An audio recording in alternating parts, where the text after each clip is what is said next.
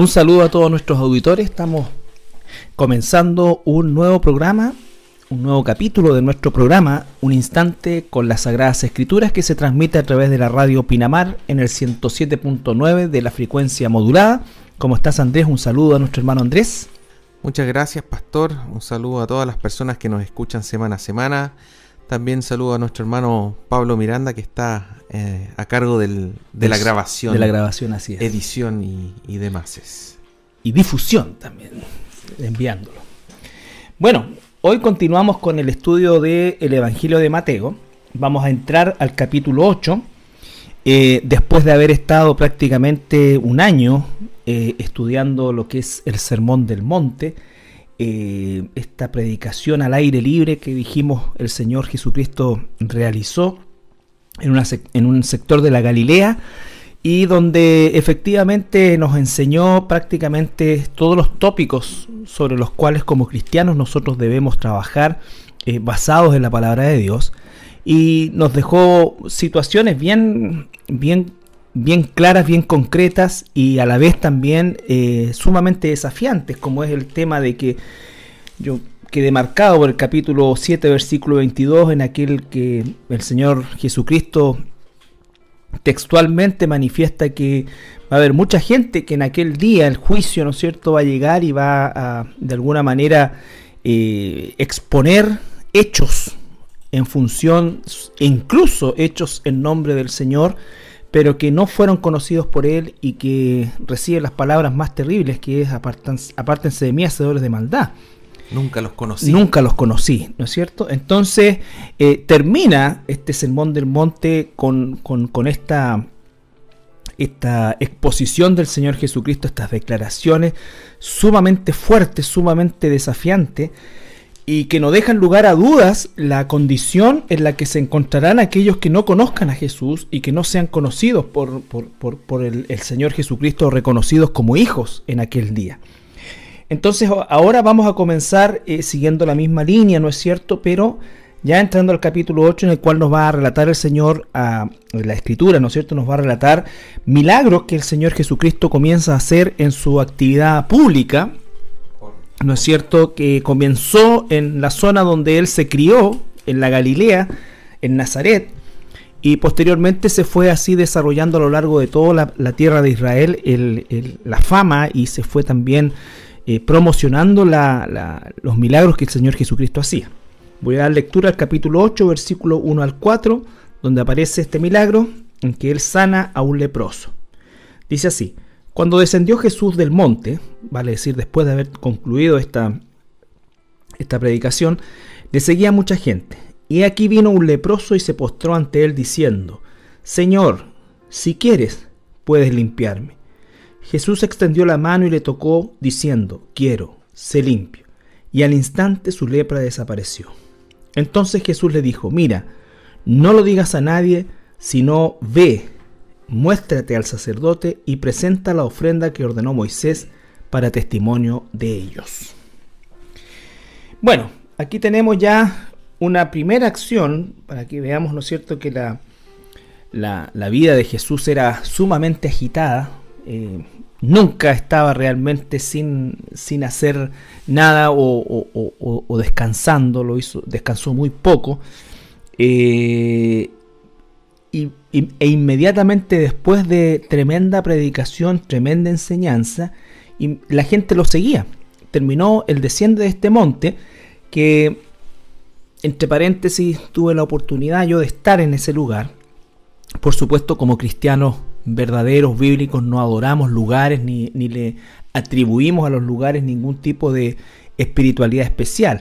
Pero sí para uno como cristiano el poder eh, eh, recorrer eh, los lugares donde nuestro Señor Jesucristo, eh, donde se desarrollaron estas escenas que conciernen directamente al Señor Jesucristo, por supuesto que es una emoción especial que uno le gusta compartir. Eh, durante mucho tiempo se, se, estableció un lugar físico por, por el catolicismo ortodoxo que no reunía, en primer lugar no era un monte, ¿no es cierto? Y en segundo lugar se encontraba en una zona muy lejana de lo que era la, Galilea, que es donde se realiza este, este, este sermón del monte. Eh, y siempre se supo por las investigaciones, especialmente por la cercanía con Bethsaida y con, con Capernaum, que es donde después el Señor Jesucristo entra, eh, la existencia de este monte, que más que monte es una especie de meseta donde existe una, una, una planicie también, eh, en una, especie de anfiteatro natural que perfectamente podría albergar a miles y miles de personas, ¿no es cierto? Eh, y con una tarima natural donde probablemente en alguno de esos, en alguno de esos lugares o en algún, alguna parte de ese lugar, efectivamente el Señor Jesucristo eh, predicó este sermón del monte. Entonces, por eso es que es tan importante cuando dice, cuando descendió Jesús del monte, le seguía mucha gente. Ese descenso inevitablemente lo dirigía hacia la ciudad de Capernaum es decir, él subió por la zona de Bethsaida, eh, que es donde lo que estoy relatando, y por el otro lado, digamos, se descendía y se llegaba a Capernaum.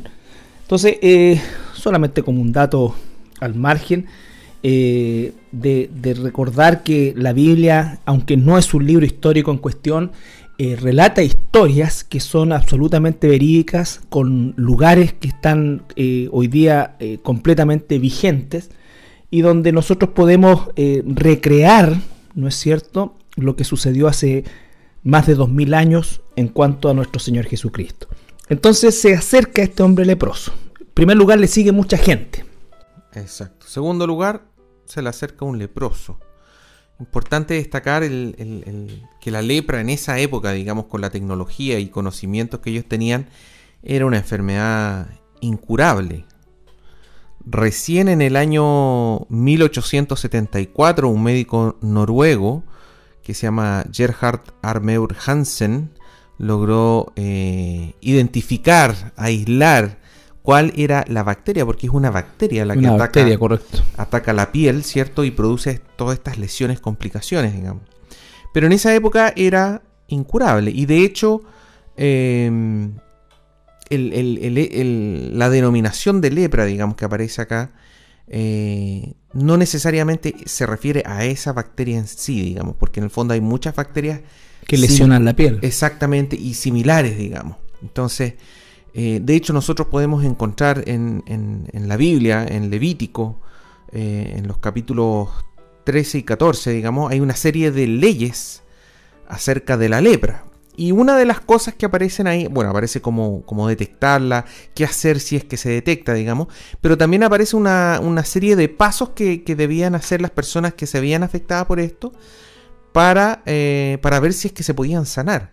Entonces ahí también está mezclando otro tipo de enfermedades de la piel que sí, la gente realmente se podía sanar, que claro, desde el punto de vista de un médico, por así decir, tenía los mismos síntomas, pero en realidad se o, podía... O decía causas distintas. Claro, exactamente, y se podía sanar eventualmente. Hoy en día sabemos que la, esta bacteria de la lepra, claro, si no es tratada con, con, con, cremas, con ungüentos, con antibióticos, etcétera, la gente de esa época no se podía mejorar, digamos. Sí, de hecho, bueno, se le atribuía a la lepra un, eh, una, un carácter de maldición también, justamente por esta incapacidad de, de, de, curar a la persona o que la persona se pudiera curar y también efectivamente eh, el aspecto de, la persona se veía sumamente eh, destruido y además de eso también las supuraciones eran malolientes. Eh, entonces, obviamente es carne muerta. y se les caía a pedazos y bueno, y hay toda una, una, una, una hay historias que se relatan muy crueles, algunas de ellas en relación a la situación de los, de los leprosos. De partida se les aislaba. Hay, hay en el Antiguo Testamento un relato donde eh, los hermanos de Moisés murmuran contra Moisés, hablan mal de Moisés a sus espaldas. Miriam y, Aarón. Miriam y Aarón, exactamente.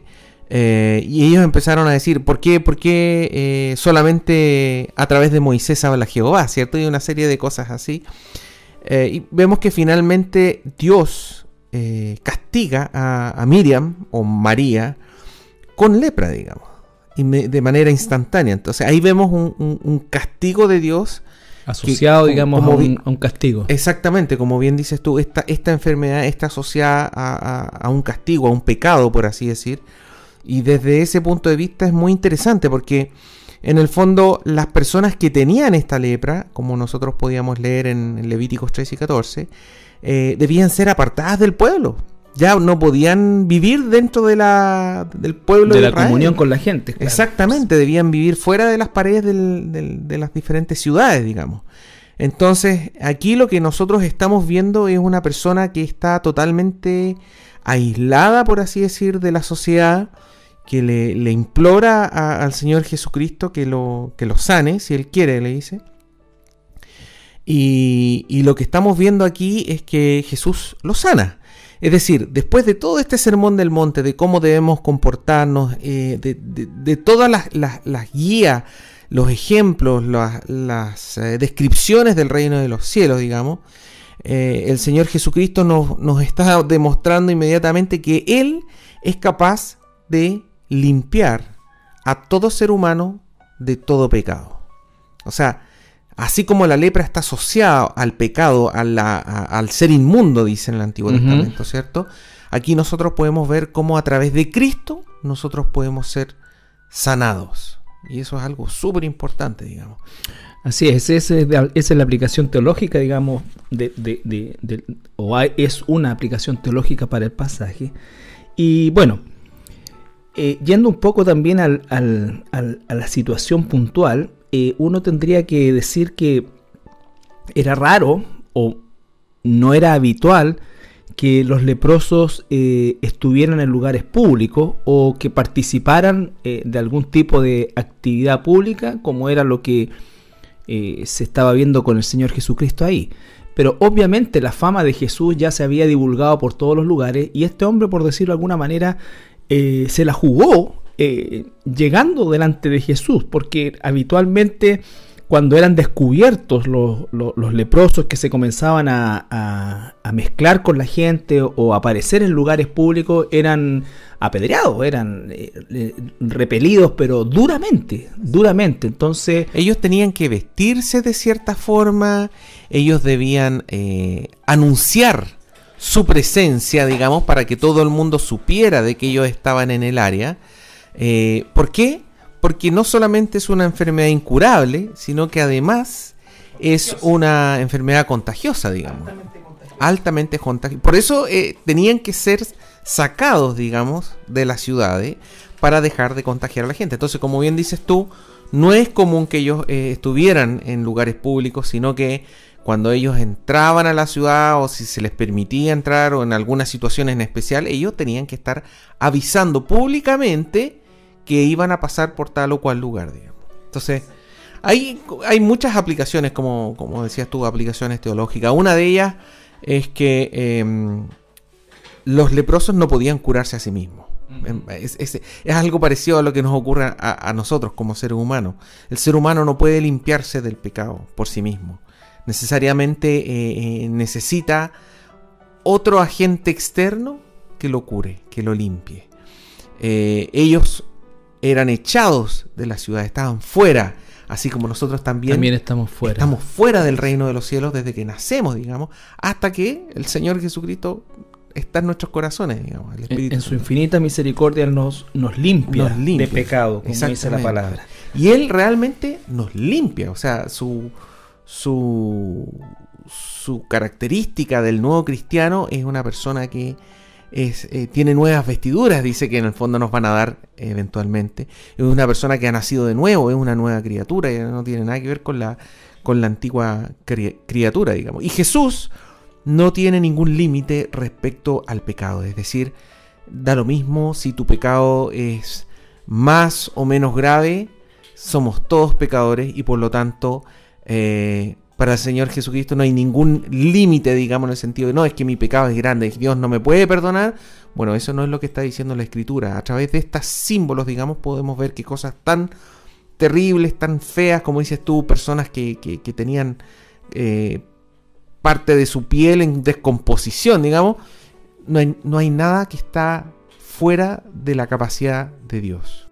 Así es, y también aquí nosotros podemos ver eh, la soberanía del Señor Jesucristo, porque efectivamente el hombre eh, de alguna manera reconoce esa soberanía y él no llega exigiendo que Jesús le, le limpie ni reclamando sanidad, ¿no es cierto? Como uno puede escuchar que tan mal se enseña hoy día, sino que él se postra delante de Jesús y le hace la pregunta, digamos, si, si quieres puedes limpiarme, si quieres. Él sabe que Jesús tiene el poder, pero él eh, reconoce la soberanía de Dios de hacerlo o no hacerlo.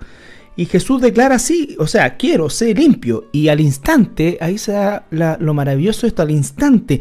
No una situación paulatina, no una situación eh, a media, no algunas. A los, seis meses se mejoró completamente. Exactamente, ni, ni, que le sacaron foto a los tres, a los dos, no.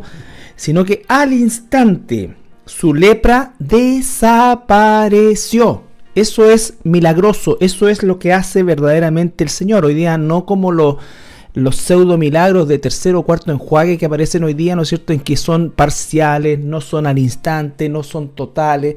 Y para qué vamos a seguir eh, ahondando en el tema, pero lo que quiero es que usted eh, ponga atención en los milagros cuando Jesús lo hacía, ¿no es cierto? Él al instante, él solamente declara, quiero, y e inmediatamente se produce el milagro en la vida de este hombre. Sí, eso, eso que tú mencionaste, Carlito, es un tema súper importante.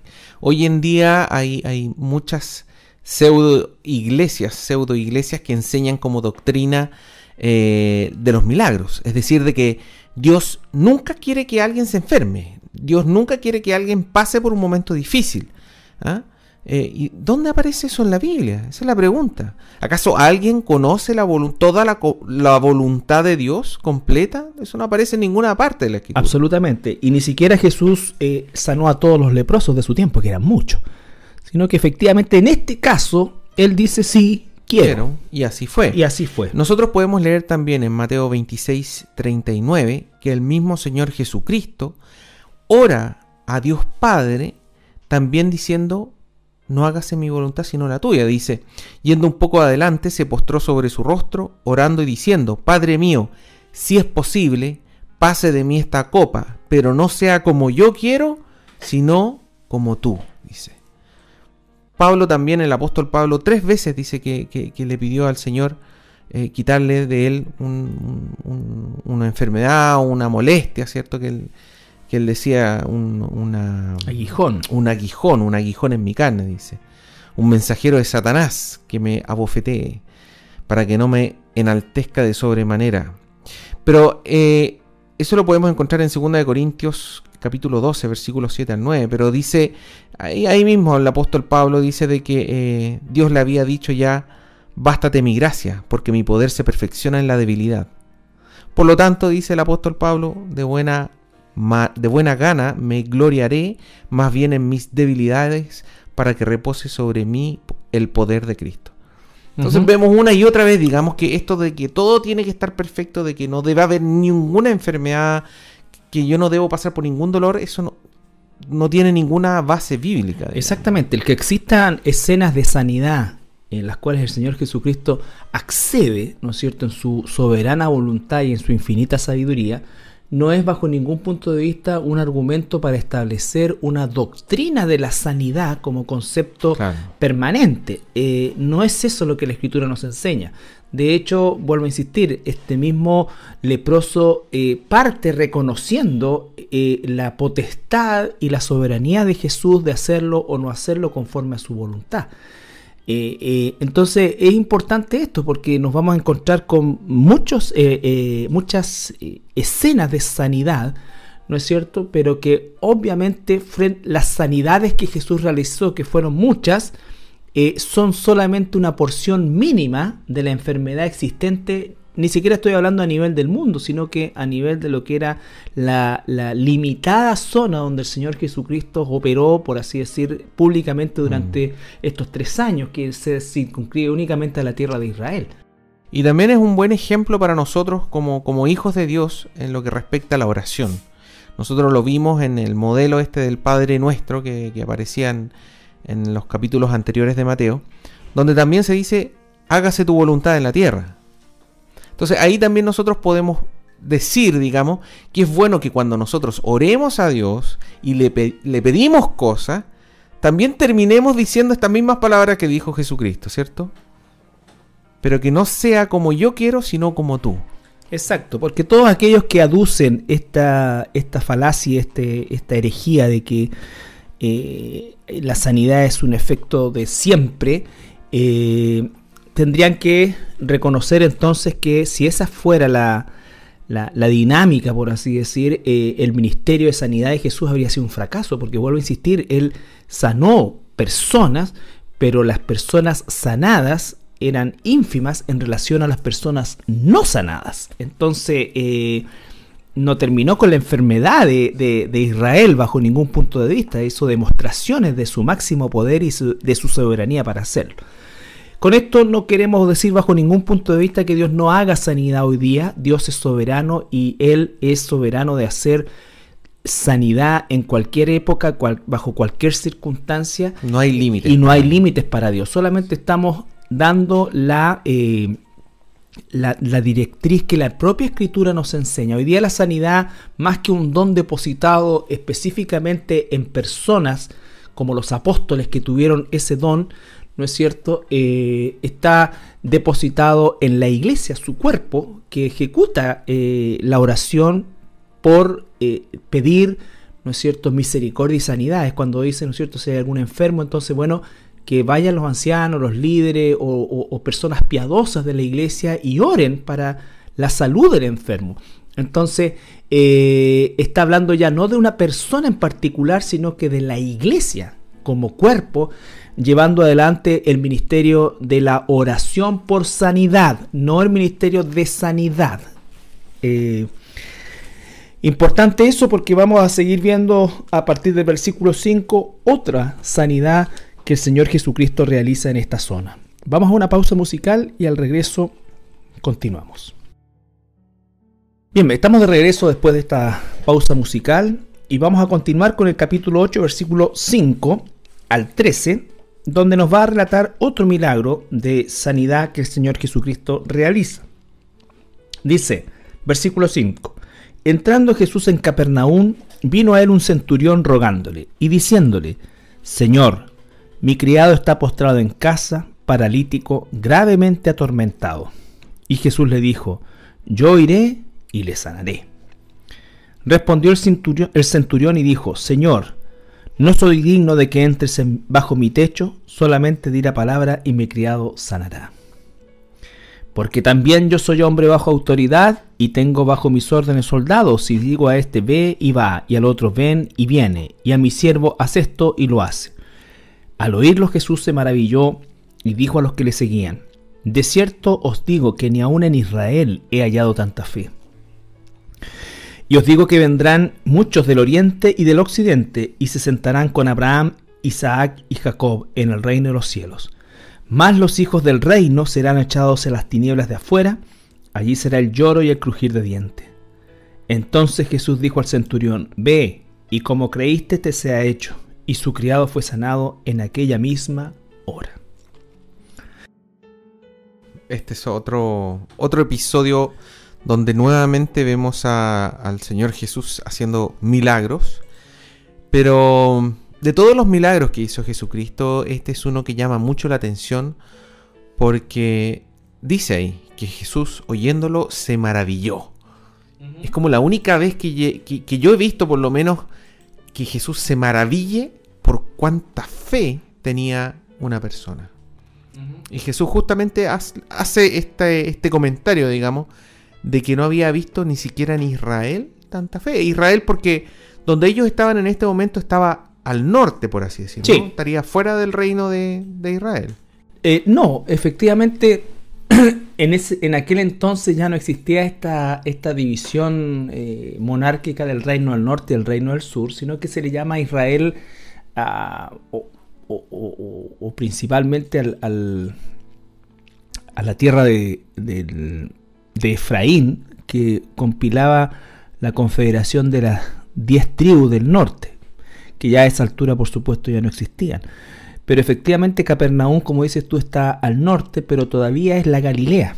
Capernaum está muy cerca de Nazaret, es como unas, son ciudades que se van todas están alrededor del, lago de Galilea. claro, del lago de Galilea o de Genezaret.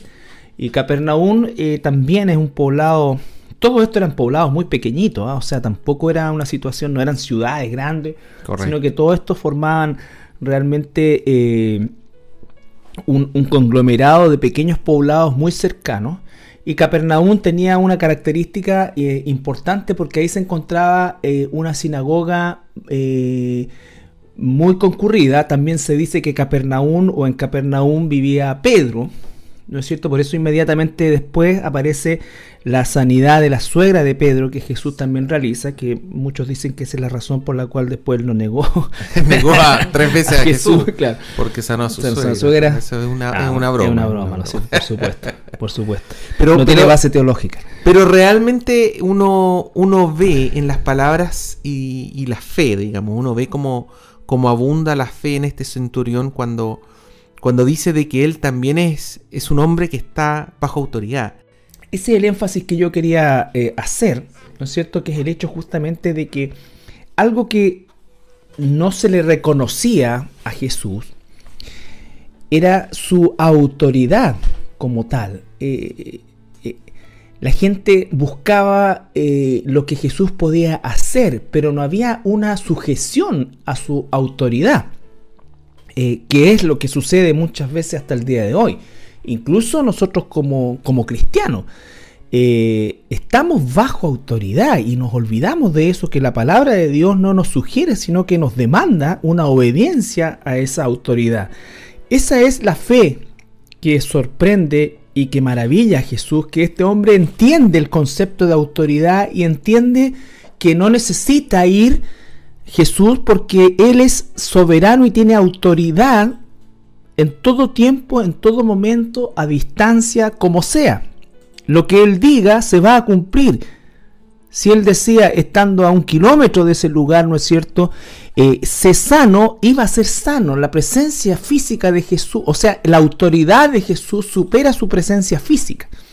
Entonces, todo esto está encerrado dentro de este concepto de autoridad que nosotros tenemos que eh, eh, extrapolar al día de hoy, que es justamente cuando hablamos de todos estos ministerios fraudulentos que están basados en la presencia física del supuesto sanador, del supuesto profeta, ¿no es cierto? Eh, y profetiza. profetiza, que él o ella le va a imponer sus manos y entonces todo esto es lo que en definitiva hace que la autoridad de Jesús sea algo que este hombre logró reconocer y extrapoló a su propia autoridad.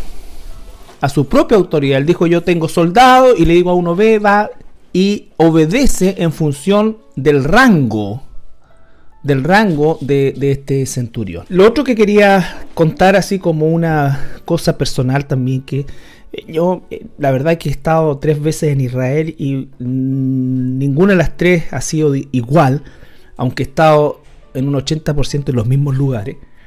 Eh, pero en esta oportunidad pude por fin estar mucho tiempo o más tiempo del, que estuve anteriormente en esta sinagoga de Capernaum que es la mejor conservada de todo el sector. Esto es muy, muy, porque la gran mayoría de las otras o fueron totalmente destruidas o sobre ellas se construyeron templos bizantinos. Correcto. ¿Ya? Eh, pero en esta de Capernaum no, efectivamente eh, están las piedras originales, está, eh, no es muy grande, es un salón que albergaría a todo reventar 50 personas. y están los lugares bien marcados y demarcados, la entrada, en fin, todo esto. Tiene muy poca reconstrucción, sino que tiene mucha estructura de conservación. Digo esto porque efectivamente está el lugar donde se paraba el rabino a enseñar entonces, eh, es una sinagoga que frecuentó Jesús, que enseñó, cuando dice que enseñaba en la sinagoga de ellos, también se está refiriendo a que una de las sinagogas que, en las cuales Jesús enseñó es justamente esta de Capernaum y tiene esa característica de ser una sinagoga que está eh, muy bien conservada, tiene mucho de su construcción original, tiene muy poca restauración y además ¿no es cierto?, está eh, en la calle principal, y en esa calle principal, que los romanos llamaban Cardio, ¿ya? eh, en el, cardio, como el corazón, del, como el centro, ¿no es cierto? O el downtown en, en, en, en inglés. Eso nomás para decir. Estamos políglotas hoy día. absolutamente. y no tengo el don de lengua. Entonces, eh, en ese mismo calle principal se extendía todo lo que era el comercio y detrás de eso se encontraba, digamos, los suburbios donde la gente vivía, que también eran lugares pequeñísimos. Bueno, y ahora que fuimos, estaban desenterrando las posibles viviendas del lugar donde vivía Pedro, oficialmente, o sea, eh, legal, eh, realmente donde él vivía. Porque eh, el catolicismo romano, que es dado a inventar lugares, había, de hecho, tiene construido todo un santuario arriba, al, lado de la sinagoga, ¿no es cierto? y dice que esa es la casa de Pedro, y la gente entre rodillas y besuquea en la puerta, y un montón de cuestiones que es un espectáculo dantesco. ¿Ya?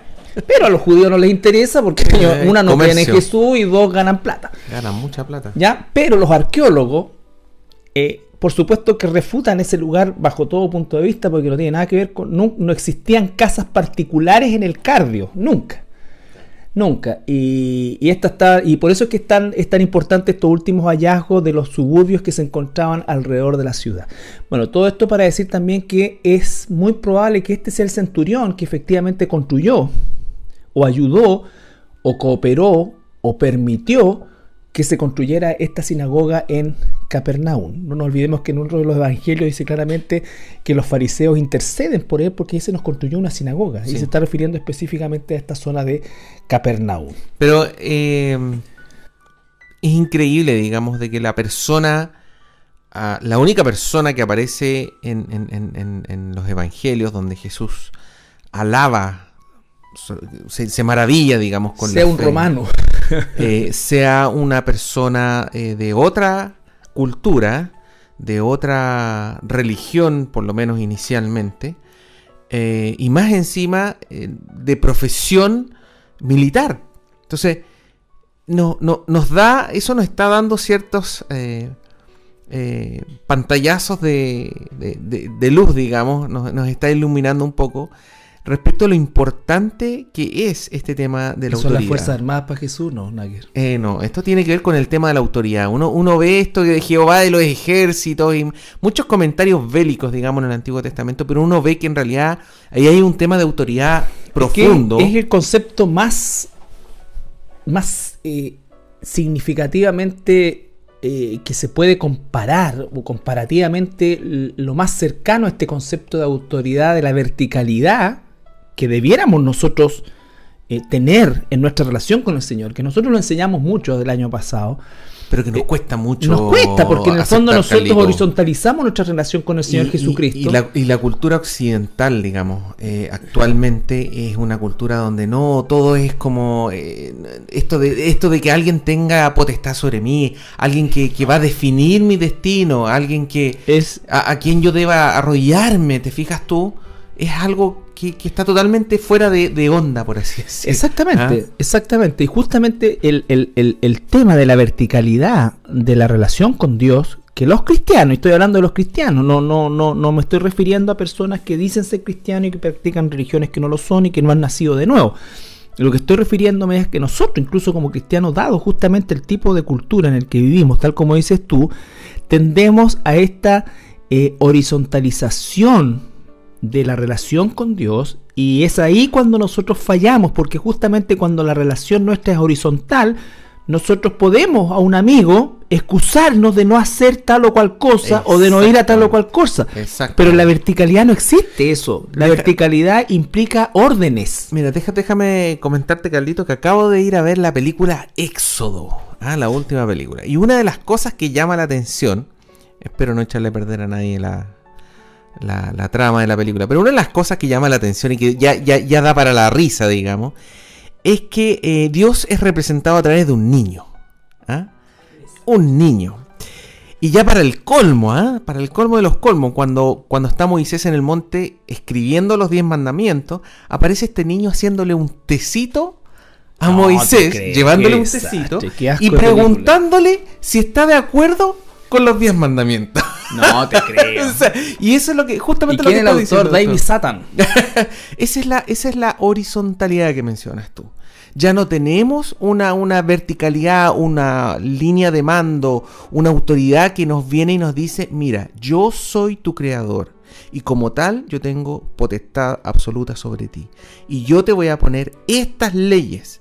Y si tú no las acatas, vas a tener que pagar las consecuencias. Eso, eso no... Imagínate lo que significa el que el- el- las personas que no son cristianas o que de alguna manera no han nacido de nuevo, ta- ta- son religiosas, pero ven este tipo de película, empeoran su, eh, su, su condición delante de Dios porque ya no, ni siquiera se horizontaliza. O sea, si tú me dices que sale un niño y que, que sirve a Moisés, eh, significa que ahora ya la cosa está invertida, ni siquiera le eh, horizontalizada. Le pregunta su opinión si está de acuerdo con los diez mandamientos. ¿te fijas? Todo Horrible. Es, eso es lo que. Ese es el humanismo. Eso. Bueno, mucha gente se hacen ateas y agnósticas porque justamente entienden lo que la Biblia nos dice, Demanda. nos plantea. Nos exige que hay una soberanía, que Dios es soberano sobre mí y sobre ti, y que Él puede hacer lo que Él crea necesario. Y yo no puedo, podré patalear todo lo que quiera, pero Él tendrá la última palabra. Aquí, la, aquí el tema no es. No es si el, el, el romano o el centurión creía que Jesús podía sanar o no a sus siervos, que obviamente va implícito en la, en la, en la petición, sino él está absolutamente convencido de quién es Jesús y del ejercicio pleno de su autoridad frente a cualquier situación, en este caso una enfermedad. Por eso él dice, da la orden nomás. Tú no necesitas y tú tienes tal autoridad que tú lo único que necesitas es dar, o sea, lo único que tienes que hacer, no que necesitas, es dar la orden. Y entonces ahí Jesús se sorprende. ¿Por qué? Porque los fariseos, los, judíos, eh, y de él dice, no he visto, y no solamente no he visto, sino que no vio ningún ejemplo de esa fe, ni siquiera en sus más cercanos. Ni siquiera en sus más cercanos. Recordemos que Pedro se envalentonó, ¿no es cierto? Y dijo, yo contigo voy a ir hasta donde sea. Y el Señor Jesucristo, conociendo el futuro, también le dice, tú me vas a negar. Tú me vas a negar.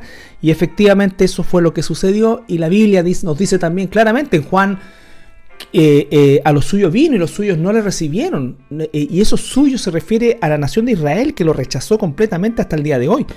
Hasta el día de hoy. Entonces, Bueno, no solamente lo rechazó, sino que no solamente no creyó en él, sino que lo rechazó. Lo rechazó. Y eso lo podemos leer, no sé si lo podrías leer tú nuevamente, Carlitos. Los versículos 11 y 12, que para mí es algo muy triste para el pueblo de Israel. Así es. Y os digo que vendrán muchos del oriente y del occidente y se sentarán con Abraham, Isaac y Jacob, los hitos religiosos, los patriarcas de la nación de Israel, en el reino de los cielos. Dice que va a venir gente de oriente y occidente que se van a sentar con Abraham, Isaac y Jacob. Es decir, personas que no son judías, Gentiles, como Gentiles, nosotros. Exactamente. Más los hijos del reino, refiriéndose a los judíos, serán echados a las tinieblas de afuera. Muchos pensaban, bueno, ¿cómo es que siendo hijos del reino son echados afuera? Se está refiriendo a Israel. A Israel. El ¿cierto? pueblo elegido de Dios. Exactamente, serán echados las tinieblas de afuera y será el lloro y el crujir de dientes. Entonces, esto es sumamente importante porque hoy día el- uno de los países que más rechaza a Jesucristo es la nación de Israel. Eh, Uno de los países que necesita mayor número de evangelistas es la nación de Israel. Ellos están tan ciegos o, igual de ciegos que el resto del mundo, a pesar de ser depositarios de la ley, a pesar de tener ellos los profetas, a pesar de, de descender de los patriarcas, aquí dice Jesús, Abraham, Isaac y Jacob. ¿No es cierto? Pero los que son descendientes de ellos directamente, que pertenecen al reino, al rechazar al Señor Jesucristo, al no estar y colocarse bajo su autoridad, entonces van a ser echados fuera. Y dice, tal como nos dice la escritura, que es tremendamente terrible, va a ser el lloro y el crujir. Lloro y crujir de dientes. crujir de dientes. Mientras que los gentiles, como es justa, ¿por qué lo dice? Porque justamente está hablando de un gentil, De un gentil, un romano. un centurión. Muchos gentiles van a estar sentados con los padres, digamos, de, del- del- de la nación de Israel. Con Abraham, con Isaac y con Jacob. Y con Jacob. En el reino de los cielos. Así es. Vamos a ir a la siguiente pausa musical y ya regresamos para el último bloque del programa. Bueno, ya estamos en el final del programa y queremos agradecerle como siempre su, su, sintonía. Y vamos a continuar la próxima semana con este capítulo 8, donde vamos a observar también eh, otras sanidades que el Señor Jesucristo hace. Y no solamente eso, sino que milagros tan importantes como cuando Él calma la tempestad que se levantó en el lago de Galilea. Que se llama mar, pero en realidad es un lago. Y es un lago no muy grande tampoco. No muy grande. Entonces, eh, queremos invitarle a que usted estudie el capítulo 8, lo repase, haga quizás anotaciones y como siempre recuerde que tiene la posibilidad y nosotros encantados de, responderle eh, los emails que ustedes puedan hacer llegar a nuestra página y, que estamos revisando siempre, ¿no es cierto?, para, para poder responder las preguntas que ustedes nos hagan. Así es, el correo es contacto arroba Los programas que son grabados semana a semana los puede encontrar en nuestra página web en www.iglesiacristianalaserena.cl, así como también las alabanzas que usted escuchó eh, entre medio, digamos. Así es, durante el programa. Bien, nos despedimos y queremos desearle un, lindo eh, comienzo de año, esperando realmente que este sea el año en que el Señor Jesucristo eh, llegue a su vida, si es que usted no ha nacido de nuevo, y que refuerce su, su fe en Él, si es que usted ya es un hijo o una hija de Dios. Y esperamos de todo corazón también nosotros como equipo del programa, tanto la producción como como nosotros que estamos aquí, digamos, eh, tratando de exponer la escritura, hayamos sido de bendición durante este año 2014 y también agradecer a la Radio Pinamar por la difusión que nos permite realizar del programa. Así es que que el Señor les bendiga y un abrazo muy grande.